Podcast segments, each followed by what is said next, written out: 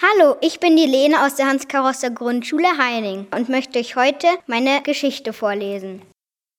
Das gruselige Haus. Im Sommer spielte ich oft mit meiner besten Freundin Lea in einer Hütte im Wald. Auf dem Weg kamen wir jedes Mal an einer alten Villa vorbei. Die riesige Villa am Stadtrand war schon lange merkwürdig vorgekommen. Wir wussten nicht einmal, ob jemand darin wohnte, weil wir noch nie Licht in den Fenstern gesehen hatten. Eines Abends im Oktober, als wir von unserer Hütte nach Hause liefen, fassten wir uns ein Herz und gingen neugierig durch das offene Gartentor.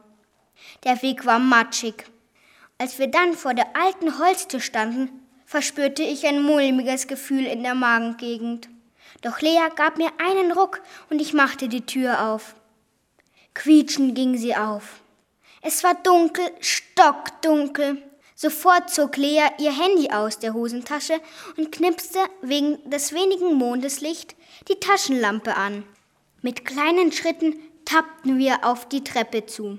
Lea rutschte das Herz in die Hose. Unerwartet stolperte Lea über eine Teppichecke und ihr fiel das Handy aus der Hand. Lena, Lena, was war das? Kein Licht mehr, außer dem Mondlicht rief sie herzzerreißend. Mit dem wenigen Mondlicht sah ich meine Freundin und half ihr sofort auf.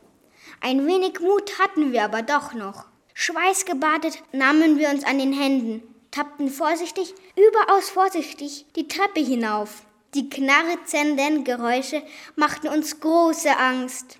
Lea, bitte, lass uns umkehren, bitte, bitte, bitte, jammerte ich hilflos. Ängstlich dachte ich mir, da, ein Geräusch. Was war das? Wer geht da? Warum riecht es nach Wachs? Ein kleiner Lichtstrahl kam näher, immer näher. Vor Angst biss ich Lea auf die Lippe und sie schmeckte sofort das Blut.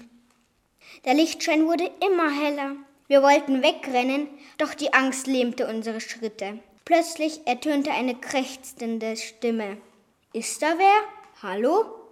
Ja, meine Freundin Lea und ich, entgegnete ich erschrocken.